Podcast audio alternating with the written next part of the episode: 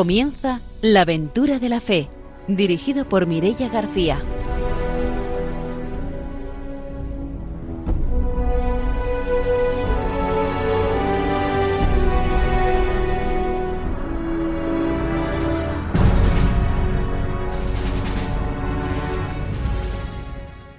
Muy buenas noches, bienvenidos a la aventura de la fe en Radio María. Estamos ya aquí preparados para ofreceros una nueva aventura misionera. Está con nosotros, como siempre, el Padre Arturo García. Buenas noches. Buenas noches a todos los radiantes que pues, están aquí escuchándonos y animando la misión. Es un calor que recibimos dentro para poder transmitir la misión también en nuestro ambiente, en nuestras casas y, y rezar por los misioneros, que es muy importante. Nos piden muchas oraciones los misioneros en todo el mundo. Y está también con nosotros Ramiro Fauli. Buenas noches. Muy buenas noches. Yo voy a aprovechar hoy que tenemos un testimonio de San Pedro Sula para enviar un saludo a los padres de Silvia Heredia de, de, Alicante. Bueno, a ver si escuchan el programa y sabrán de primera mano pues el testimonio de un compañero de la misma diócesis. Pues mandamos esos saludos y os vamos a presentar ya a nuestro invitado de hoy. Es José Vicente Nacher, es padre Paul y como estaba diciendo Ramiro, es misionero en San Pedro Sula, en Honduras. Buenas noches. Muy buenas noches. Una alegría poder estar con vosotros en esta noche. Será después, como siempre, después de la formación y de las noticias, cuando conoceremos ese testimonio. Saludamos a nuestros técnicos, a Ramón y a Ángelo, y empezamos ya nuestro programa con la formación misionera.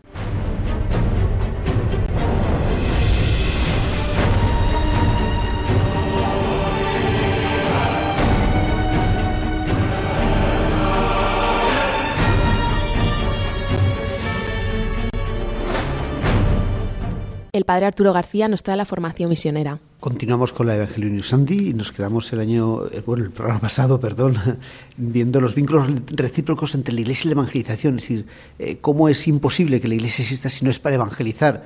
Nos habían quedado pues dos, eh, dos argumentos, ¿no? Uno es, dice, la Iglesia es depositaria de la buena nueva, que debe ser anunciada las promesas de la, buena, de la nueva alianza en Cristo, las enseñanzas del Señor y de los apóstoles, la palabra de vida, las fuentes de la gracia y de la benignidad divina, el camino de salvación, todo esto le ha sido confiado.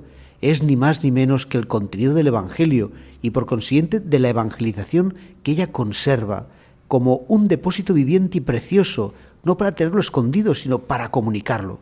Yo en texto siempre me planteo decir, bueno, nada menos que Dios se encarna, que se hace hombre, que viene a tenernos no solo un mensaje, sino una salvación. Entonces, que esa salvación, después de que le costó a Cristo, pues a Dios, hacerse hombre, morir en la cruz, todo, que, que, que, la dejemos en un cajón por ahí perdida, pues sería terrible, ¿no? Por eso nos anima mucho a decir, bueno, Dios está con nosotros para llevar adelante esa misión de anunciar el Evangelio a todo el mundo. Y el otro argumento dice, enviada y evangelizada. La Iglesia misma envía a los evangelizadores. Ella pone en su boca la palabra que salva, les explica el mensaje del que ella misma es depositaria, les da el mandato que ella misma ha recibido y les envía a predicar, a predicar no a sí mismos o sus ideas personales, sino un evangelio del que ni ellos ni ellas son dueños y propietarios absolutos para disponer de él a su gusto, sino ministros para transmitirlo con suma fidelidad. Y también nos dice en el último epígrafe, antes del siguiente capítulo, la Iglesia inseparable de Cristo. Existe, por tanto, un nexo íntimo entre Cristo, la Iglesia y la evangelización.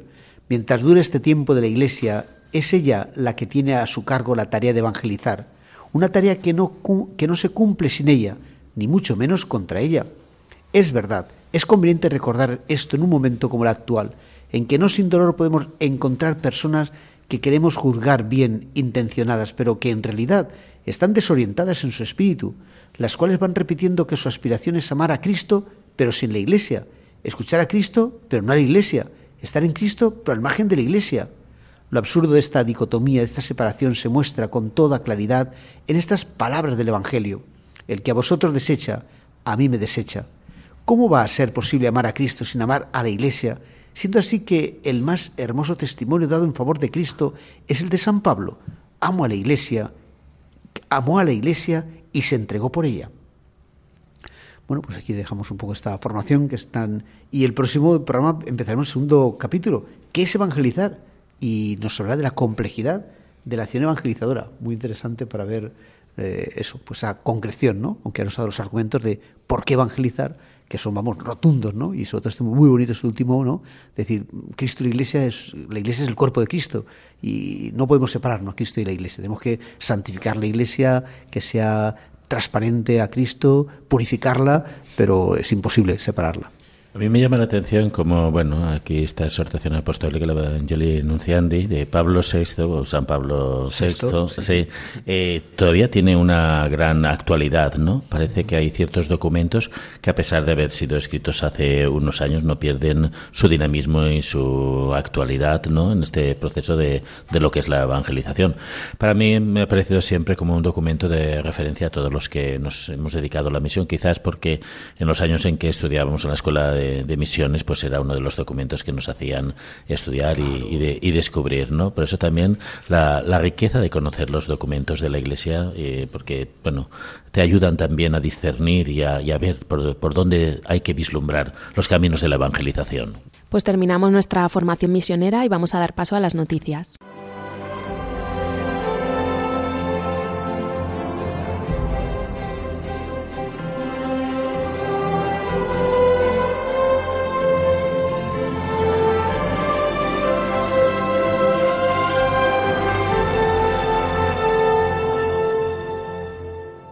Ramiro Faulí nos va a contar las noticias misioneras. Bueno, la primera noticia es una noticia de estadísticas y que según el anuario pontificio, pues ha aumentado 1,1% el número de católicos en en, en, el mundo. Principalmente han aumentado en África y en, y en Asia. Y lo que también destacan los últimos datos es que aumenta el número de diáconos permanentes, así como de misioneros laicos y de catequistas. Eh, esta noticia me ha llamado la atención porque, bueno, eh, para contradecir lo que a veces son las apreciaciones negativistas que tenemos, ¿no?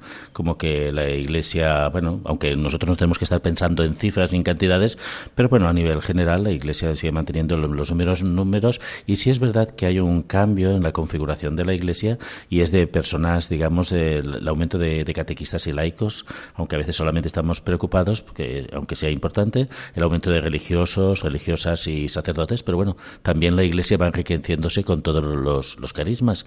Y la actualidad es que, bueno, la Iglesia tiene, tiene, sigue teniendo su, su actualidad, sigue siendo testimonio en medio del mundo y, bueno, a veces hay datos o bulos que generan, se generan por ahí como que nos desaniman, ¿no? Que somos menos. Pues bueno, los números dicen que no somos menos.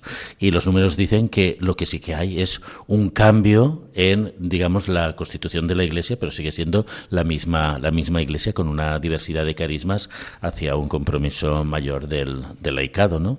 Eh, avanza la historia, avanza la configuración de la Iglesia, pero sigue estando presente donde, donde hace falta, ¿no? Y bueno, la otra noticia que quería dar es en Guinea Ecuatorial, que bueno, están celebrando los 100 años de presencia claretiana, ¿no? Eh, principalmente en Bata, ya que eh, su presencia eh, llegaron el 13 de noviembre de 1883, lo que se llamaba antes Santa Isabel, y ahora están celebrando los 100 años de presencia a través de un jubileo que se va a realizar en la Catedral de Santiago y también tendrán distintos actos conmemorativos, principalmente con un encuentro de jóvenes que se realizará en el mes de mayo y después la clausura en el mes de junio, eh, dedicando una atención especial al corazón de María, que es, digamos, la devoción más específica de los misioneros claretianos. ¿no? Eh, bueno, en todas partes está la Iglesia presente y a veces, bueno, pues el proceso de evangelización requiere de que tras un tiempo las iglesias jóvenes van a tener que ir asumiendo, pues digamos, los relevos de otras iglesias y otras iglesias dejarse evangelizar por las iglesias que han evangelizado. ¿no? Yo creo que este dinamismo de universalidad lo que nos hace es que el dinamismo de la iglesia tiene que ser una iglesia universal y no nos debemos de cerrar a nuestra propia, nuestra propia iglesia. ¿no? Y yo creo que el gran reto va a ser, pues, pues también en España, pues la cantidad de personas, miembros de, de otros países, ¿no? Que bueno están ahora contribuyendo a la evangelización de España y yo eso lo interpreto no como una pobreza de la Iglesia española, sino como una riqueza de la Iglesia universal. Hasta aquí las noticias misioneras de hoy y vamos a dar paso a la entrevista. Virgen de Suyapa.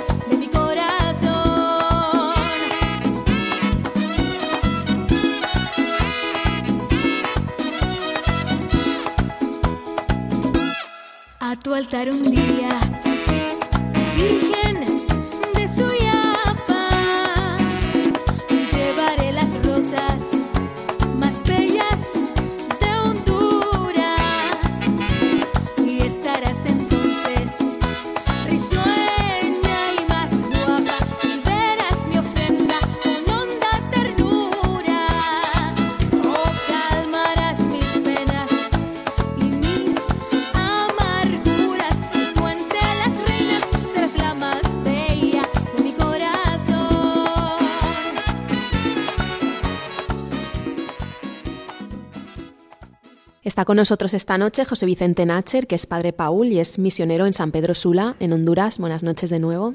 Muy buenas noches. ¿Cuál es la situación actual que se está viviendo ahora en Honduras?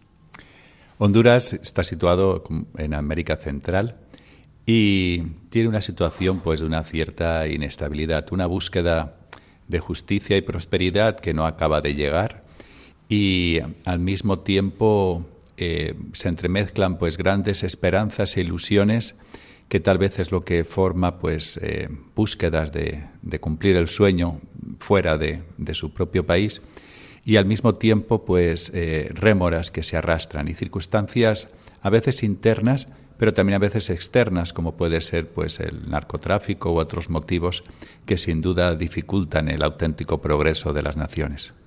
A mí me llama la atención cuando oigo hablar de, Honduras, no puedo evitar la tentación de violencia, de maras, de juventud que muere en las calles por la, por la violencia. ¿Es así tan cruda la realidad? Bien, no sabría decir con, con exactitud, pero sí, esa es la, digamos, la imagen que, que existe, ¿verdad?, de, Honduras en el exterior y que desde dentro pues se trata de ir, de ir cambiando. Va a ser un proceso muy lento como digo, desgraciadamente la Iglesia trabaja mucho eh, juntamente con muchas otras fuerzas, evidentemente, pero no estamos todavía, no vemos que todavía se estén dando los, los pasos eh, más adecuados, ¿verdad? Va a ser un proceso lento y bueno, quien está allí viviendo, pues evidentemente, pues ve estas cosas a las que nunca te puedes, no te debes acostumbrar pero al mismo tiempo también ve otras cuestiones, ¿verdad?, que son menos llamativas, ¿verdad? El, bosque que crece hace menos ruido que el árbol que cae. Pero sí es cierto pues que, hay árboles que, han sido golpeados y que, y que han causado pues este, este ruido. Hablar de Honduras y hablar de la Iglesia en Honduras también viene vinculado con todo un proceso político, ¿no? De lucha, de, de, enfrentamiento. ¿Cómo está la situación actual de, la Iglesia en un país que está, digamos, políticamente un poquito enfrentado? La Iglesia en Honduras, yo diría que como en todas partes, pues es decir, es muy amplia, ¿no? Y hay sectores de la Iglesia que tienen una manera de afrontar eh, su, su, incidencia social muy, digámoslo así, que diríamos muy de vanguardia, muy en la denuncia explícita, y hay otros sectores de iglesia que tienen, tal vez no menos compromiso, pero sí otro modo de actuar, ¿verdad? desde un tipo más de prevención, de acompañamiento, de consejería, etcétera. En cualquier caso, sí que diríamos que la Iglesia en general en Honduras está cercana a la gente, está y camina con la gente. Y en San Pedro Sula, justamente yo este verano, pues mm, tuve la ocasión de estar ahí, de una manera un poco rocambolesca, porque no era mi destino primero, pero me alegré mucho porque es para que tenemos también religiosas que hemos entrevistado, jóvenes que han ido allí y que bueno, tenía muchas ganas de conocerlo porque nos han hablado muchas veces y la verdad es que es un sitio pues muy bonito, ¿no? Decir que pues la naturaleza, el, en fin, que, que, da, que da gusto y la gente pues también eso pues un encanto de gente, ¿no? De, pero sí es cierto ¿no? que, que tiene unos retos y también la iglesia tiene unos, unos retos porque a lo mejor hay mucha gente que es cristiana pero que no conoce bien su, su fe, ¿no? Y entonces no, a lo mejor no la disfruta, que eso nos pasa en todos los sitios, no solo, no solo allí, ¿no? Entonces, no sé, pues qué, qué, qué están, eh, qué programa o qué acción, no sé cómo funciona, pues eh, las células, mm, que no me acuerdo cómo eh, Comunidades eclesiales. eclesiales de base. exactamente. Cómo funciona eso, pues para, para evangelizando, que yo creo que es una cosa muy, muy, muy bonita, ¿no? En concreto, la diócesis de San Pedro Sula eh, está concluyendo su plan diocesano del último sexenio y fruto del sínodo diocesano y ahora entra en revisión. Evidentemente, uno de los puntos fundamentales es la evangelización, la dimensión misionera, que sobre todo el eh, Monseñor Ángel Garachana, el obispo, eh, quiere que, parta y que se centre en las comunidades eclesiales de base, que no son otra cosa que pequeñas comunidades familiares que, que están eh, dentro de y junto, ¿verdad?, en la parroquia, en cada una de las parroquias y en el conjunto de la diócesis. Y, y ese, pues sí, evidentemente Todavía, pues, uno llega en las, la mayoría de parroquias en, Honduras, las iglesias se miran llenas y con gente joven también, pero podría ser un, cierto espejismo, porque eh, si vemos el total de la población, pues la asistencia a lo mejor no es tan, tan grande como pareciera al principio. Es decir, hay mucho por hacer. También, como, como sabéis, pues en, en nuestros países, en América Latina, eh, se da mucho el, tema del pentecostalismo, eh, que, que, evidentemente parte de algo verdadero y, cierto, ¿no? el Evangelio de nuestro Señor Jesucristo, pero con unos añadidos y con unas intencionalidades eh, que no son las, las que nosotros realmente creemos.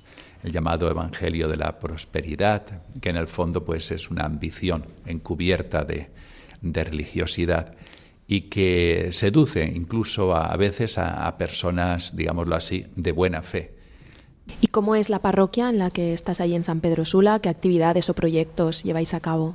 La parroquia San Vicente de Paul, como muchas de las parroquias en Honduras, tiene unas dimensiones geográficas y de población muy grandes. Estamos hablando de una parroquia en la zona urbana, pero que también abarca diversos barrios o colonias y una parte de, la montaña, de las aldeas. Es decir, tenemos tres realidades muy, muy diversas. Eh, uno de nuestros retos pues, es mantener esa unidad pastoral, ¿verdad? esa cohesión. Hablamos, no tenemos eh, censos realizados, pero podemos hablar de 80, 90 mil personas solamente en, el territorio parroquial, ¿verdad? Gracias a Dios, eh, esta parroquia, los padres paules, pues la sirven con mucha alegría desde 1964, en que se fundó.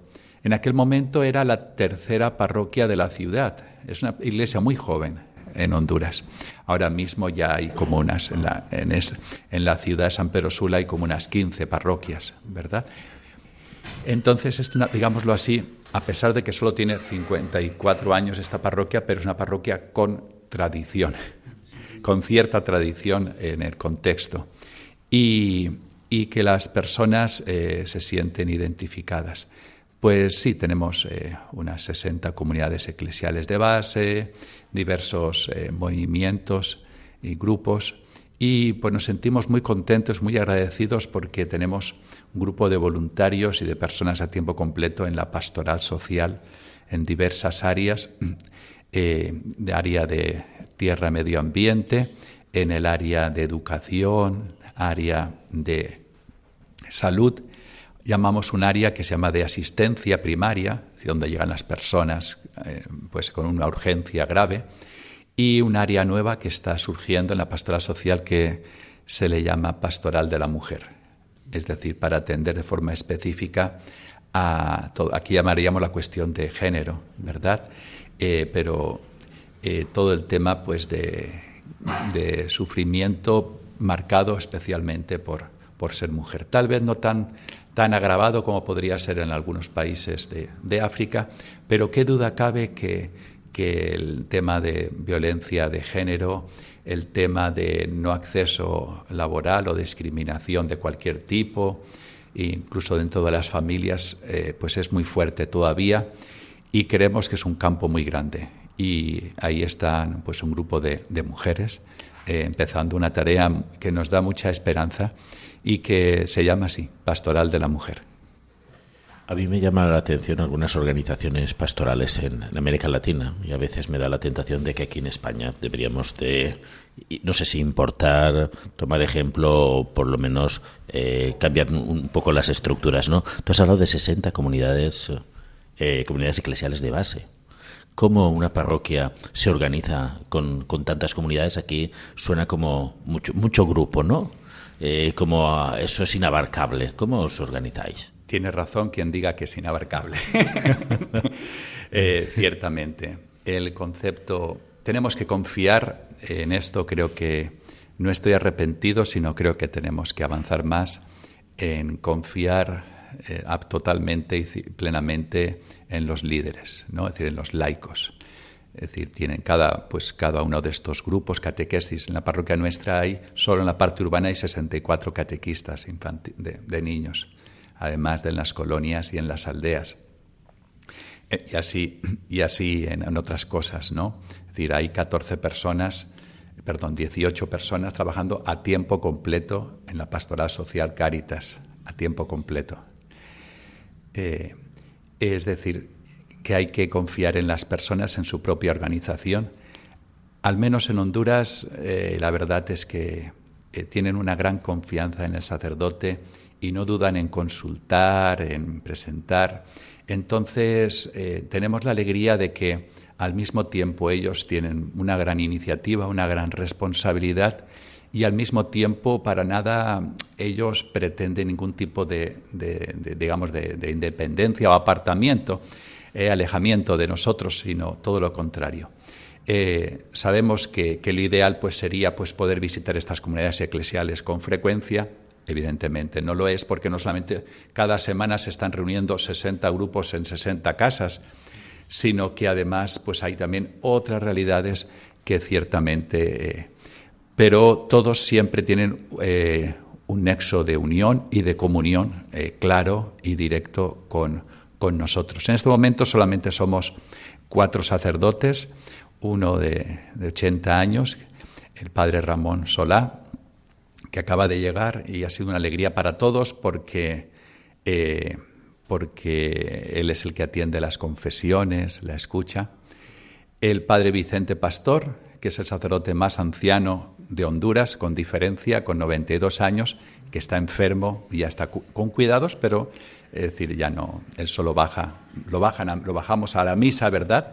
Pero consideramos que forma parte de nuestra comunidad, forma parte importante, sacerdote mayor. Y después estamos, entre comillas, dos jóvenes. Yo tengo 54 años. Y, y otro compañero mío que es de Colombia. Todos somos paules, todos somos vicentinos y, y formamos esta pequeña comunidad que atiende esta parroquia San Vicente de Paul. Eh, tengo entendido que vosotros también tenéis grupos de, de, laicos vinculados al carisma de San Vicente de Paul. Allí también en la parroquia fomentáis, digamos, los grupos laicales vinculados al carisma de San Vicente. Sí, algunos de los grupos, no están todos, pero sí algunos, como es la Asociación de la Medalla Milagrosa y también eh, la Sociedad de San Vicente de Paul Juvenil. Tenemos cuatro conferencias juveniles, es decir, no tenemos conferencias de adultos, pero sí de jóvenes. La, presidenta tiene 22 años y los demás son de esa edad o más, jóvenes que ellos. Están en una etapa de formación, ciertamente, pero una, realidad muy bonita. En la ciudad también existen, nosotros acompañamos, aunque no están en la parroquia, la, la IC y JMV, Juventudes Marianas Vicencianas.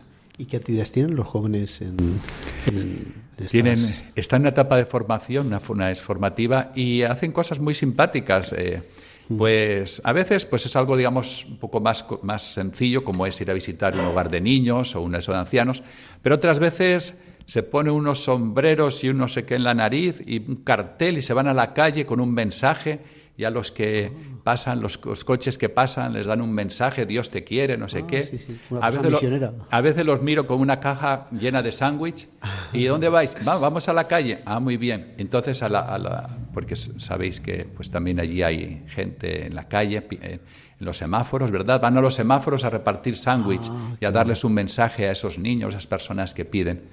Son pequeñas cosas, pero me parecen muy, muy bonitas y, y lo hacen con mucha ilusión. Eh, no sé, eh, me, me da la sensación, por lo que dices, que son eh, la juventud de allí en vuestra parroquia como que son signo de esperanza de la Iglesia. Sin duda, son signo de esperanza. No obstante, también de preocupación. hay que ser, Claro, no, pues, claro. hay que ser, hay que ser sinceros.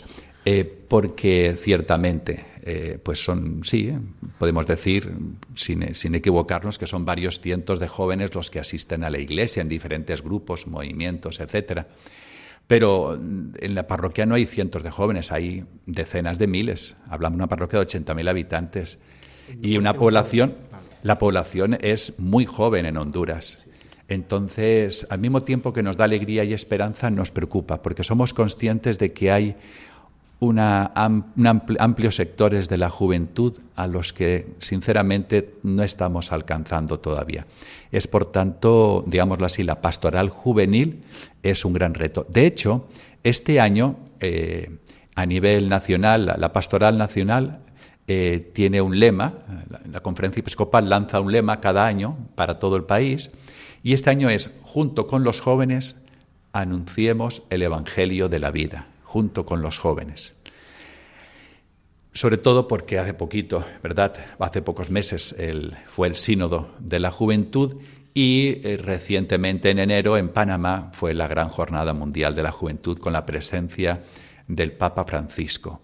Una presencia que creo que ha sido muy importante a nivel de América Central y la verdad, eh, de nuestra parroquia pudieron ir 60 jóvenes, ¿verdad?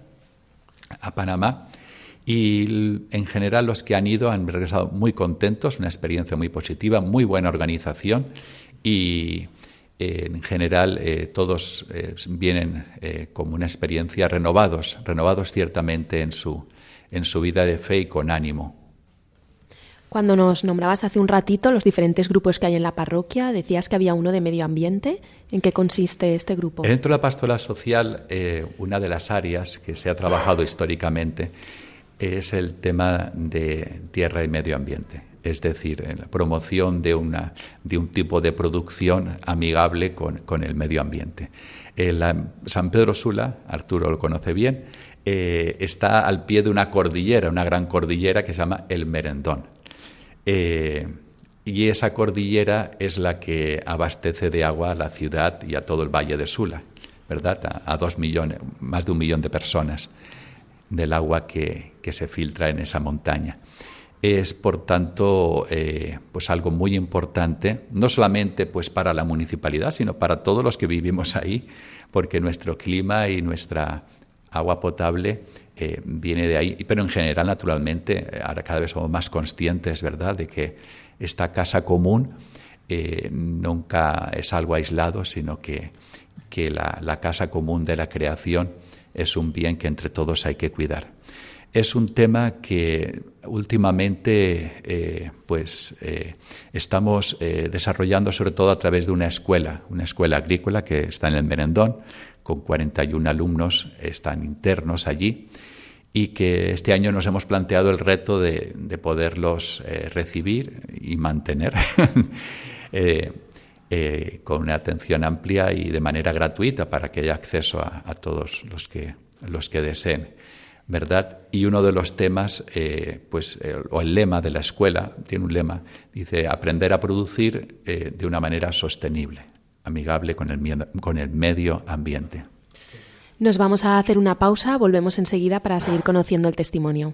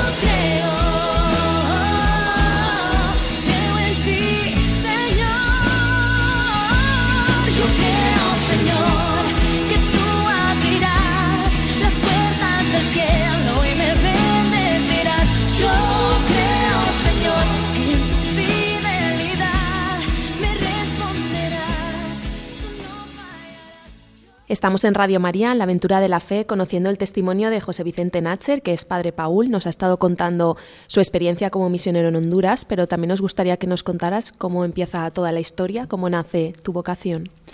En la parroquia Montolivete de Valencia, de los padres Paules, donde conocí el carisma vicenciano, los padres Paules y las hijas de la caridad. A todos ellos estoy muy agradecido. De ahí, pues, eh, con el padre Miguel García, en paz descanse, eh, pues eh, viajé al seminario de los Paules. En aquel momento estábamos en Barcelona. Y a partir de ahí, pues, los padres tenían, tienen la misión, tenemos la misión en la región norte de Honduras. Y a partir de ahí, como seminarista pude estar dos veces y, digámoslo así, pues quedó en mí pues una inquietud que a partir de los nueve primeros años estuve como sacerdote en Alicante y en Valencia, misiones populares, y el año 2000 fue destinado a, Honduras. He estado en San Pedro Sula y también he estado diez años en la región de la Mosquitia, una parroquia se llama Santa Cruz y otra que se llama San José.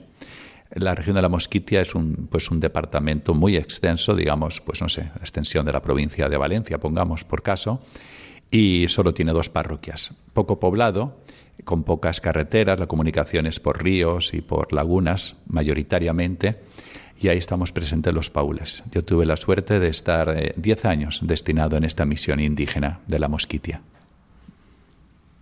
¿Y actualmente llevas cuántos años en San Pedro Sula? Tres años he cumplido, voy para cuatro. San Pedro Sula, que es la segunda ciudad del país, o aunque sea la primera, digamos, en cuanto a número de habitantes, ¿no?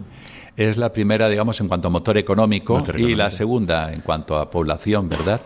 Eh, la costa norte, por, por estar más cerca del, del, Caribe y por tanto más fácil de comunicación con, con Estados Unidos, eh, pues es un, económicamente es más, más próspero, digámoslo así, a nivel interno. Eh, tú has nombrado ahora, digamos, la relación con los Estados Unidos. Nosotros nos llegan noticias de, bueno, pues de toda la gente que quiere emigrar hacia los Estados Unidos. ¿Cómo se percibe desde, bueno, desde el trabajo pastoral, eh, jóvenes que se van o familias que se van, que atraviesan por dificultades? Las caravanas eh, se pusieron, digamos, se hicieron famosas a nivel mundial el año pasado eh, esto surgió a raíz de, una caravana de madres que buscaban a sus hijos en el camino de México, que como sabéis es muy peligroso.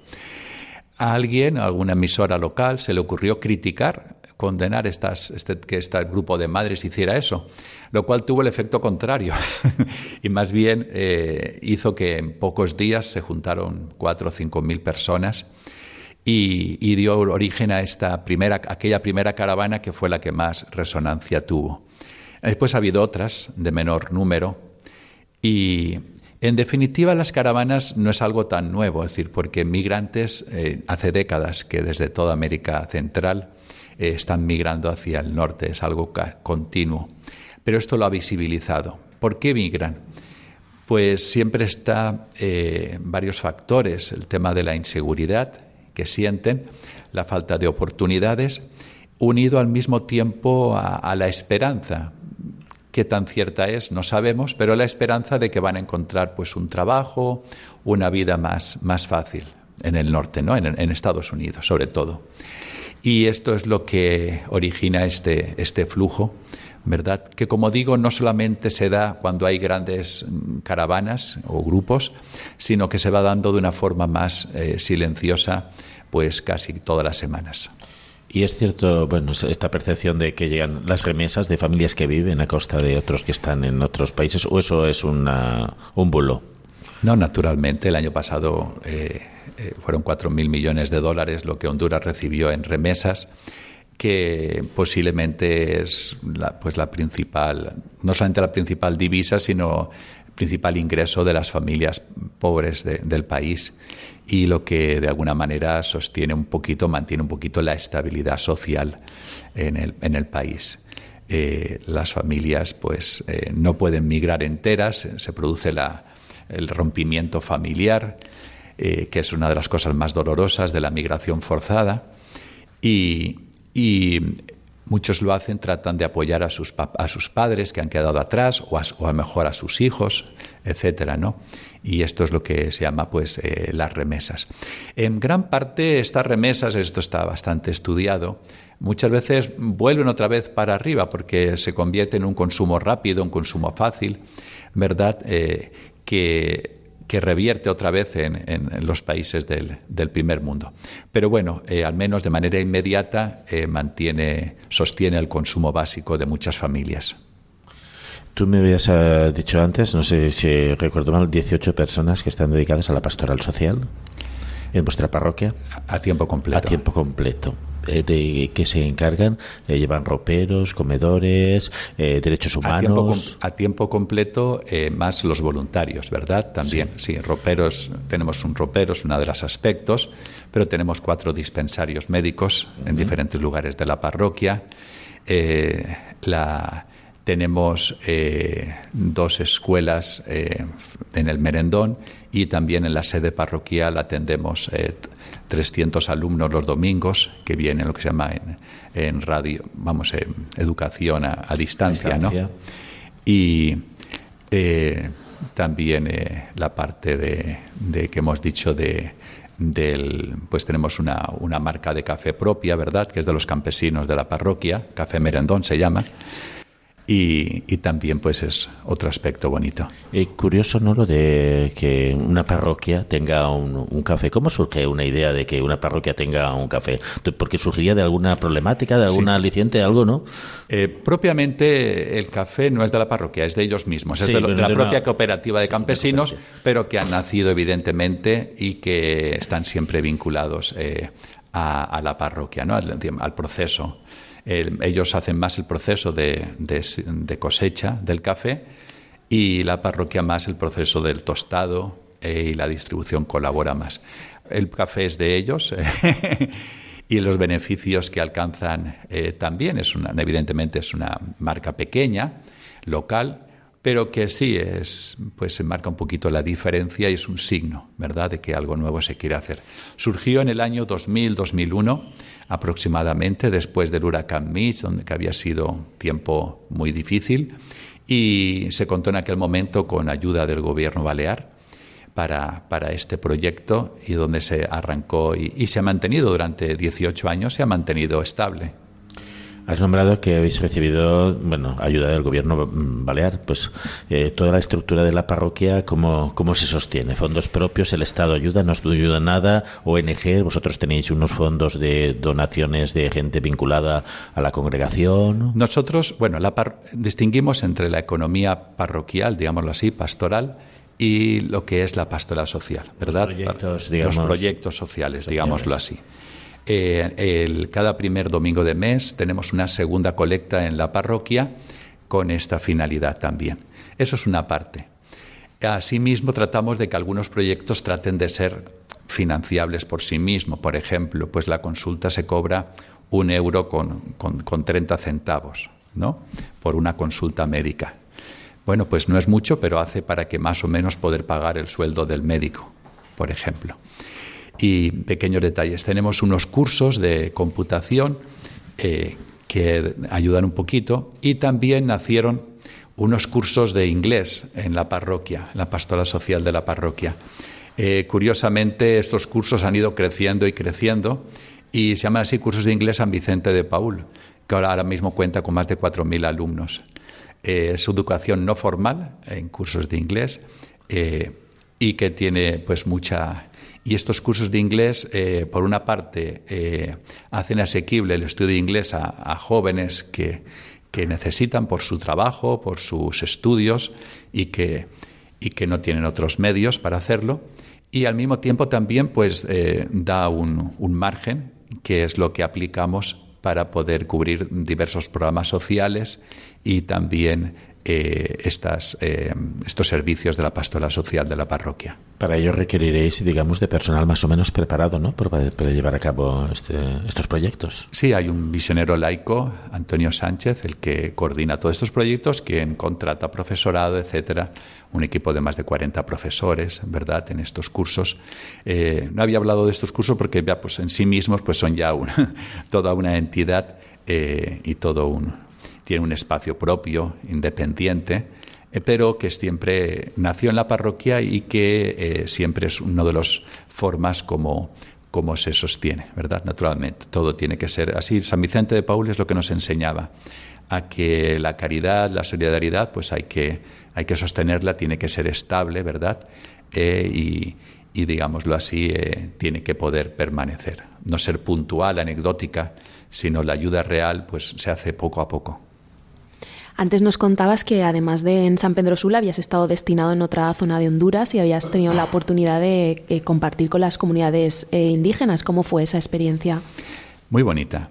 Estuve en la parroquia Santa Cruz tres años y siete en la parroquia San José, zona indígena en la Mosquitia que la mosquitia es una, una etnia eh, con lengua eh, propia y que se mantiene todavía. Es además es una lengua viva, es decir, que los niños pequeños la hablan.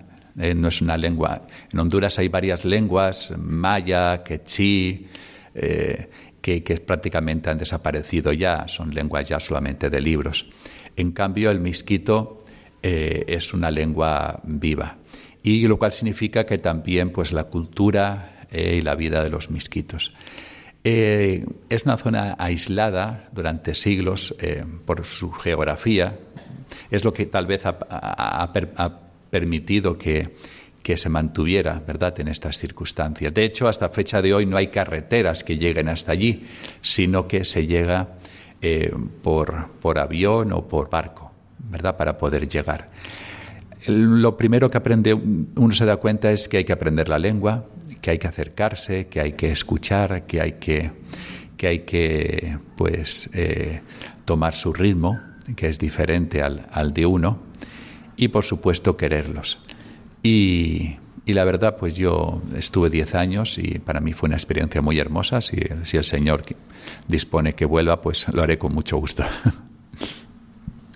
Allí el trabajo pastoral, pues me imagino que habrá, digamos, muchas extensiones. ¿Cómo haríais, cómo hacíais para atender las comunidades? Hablamos ahora en San Pedro Sula.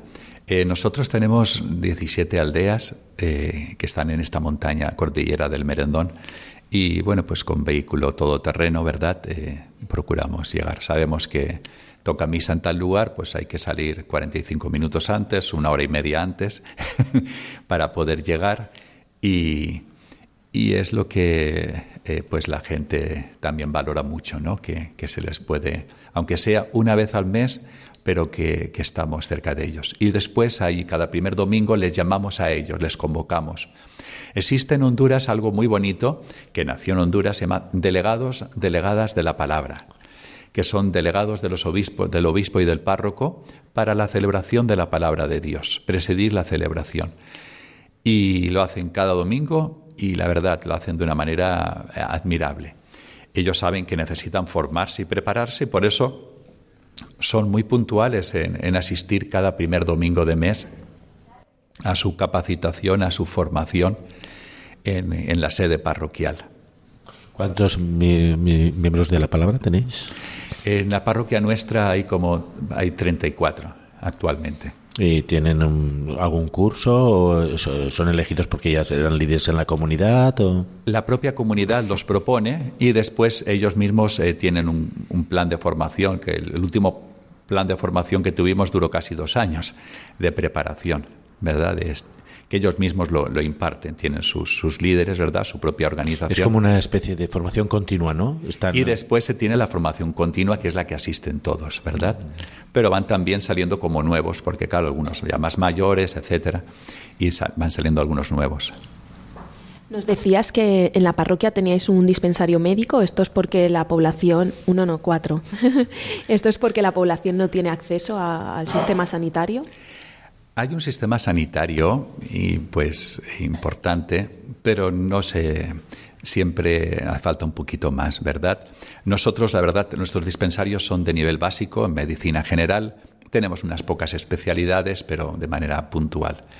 Estamos organizando, en coordinación con el Hospital La Milagrosa de Madrid, una brigada médica para el mes de junio, que por parte de Honduras va a ser atendida por OSOBI, Fundación Obras Sociales Vicentinas. Y bueno, va a ser algo novedoso. Estamos un poquito expectantes y con ilusión y muy agradecidos al Hospital La Milagrosa de Madrid que de sus propios médicos, de su propio personal, en el mes de junio van a, llegar a San Pedro Sula para en cuatro o cinco especialidades distintas durante una semana para ofrecer pues eh, operaciones y diversos servicios especializados. En Llena Parque también recibís jóvenes de experiencia de verano de vuestros grupos de San Vicente de Paul. hemos recibido en los el último y a veces también canalizamos los que van hacia la mosquita porque tienen que pasar por ahí. La verdad es que nosotros eh, nos gusta recibir misioneros. Eh, es decir, porque quien viene con nosotros nos identifica con nosotros. Es decir, a nosotros resultaría muy raro un, voluntario o un cooperante eh, que no tenemos nada contra ellos, me parece excelente, pero la gente, quien viene a trabajar con nosotros, espera que, sea, que no solamente vaya a visitar eh, los, pues hacer actividades de animación con los niños, sino que vaya a misa, que comulgue, que, comparta la fe. Es decir, para nosotros eh, la fe y el servicio van totalmente unidos. Y hablando de los grupos de jóvenes misioneros, eh, todos los años de España y sobre todo también de aquí de Valencia salen muchos jóvenes a diferentes países del mundo a vivir una experiencia misionera. ¿Les recomendarías a estos jóvenes Honduras? Naturalmente. Como el don, don, Arturo antes ha dicho, ¿verdad? Eh, eh, él conoce unos grupos de jóvenes que, que han viajado a, a, la Lima, ¿verdad? Allí en, cerca de San Pedro Sula. Y de hecho, es decir, en 1985 el primer grupo de jóvenes eh, llegó a, de Juventudes Marianas Vicencianas llegó allí. Después ha habido una comunidad permanente de JMV, después eh, esa comunidad fue de Misevi y han hecho una labor maravillosa durante muchos años. Pues llegamos ya al final del programa. Muchas gracias por haber compartido este testimonio con nosotros. Os recordamos que la aventura de la fe vuelve dentro de 15 días. Mientras tanto, nos podéis seguir en Twitter, en Facebook y también podéis contactar con nosotros en el correo electrónico laventuradelafe@radiomaria.es. Buenas noches.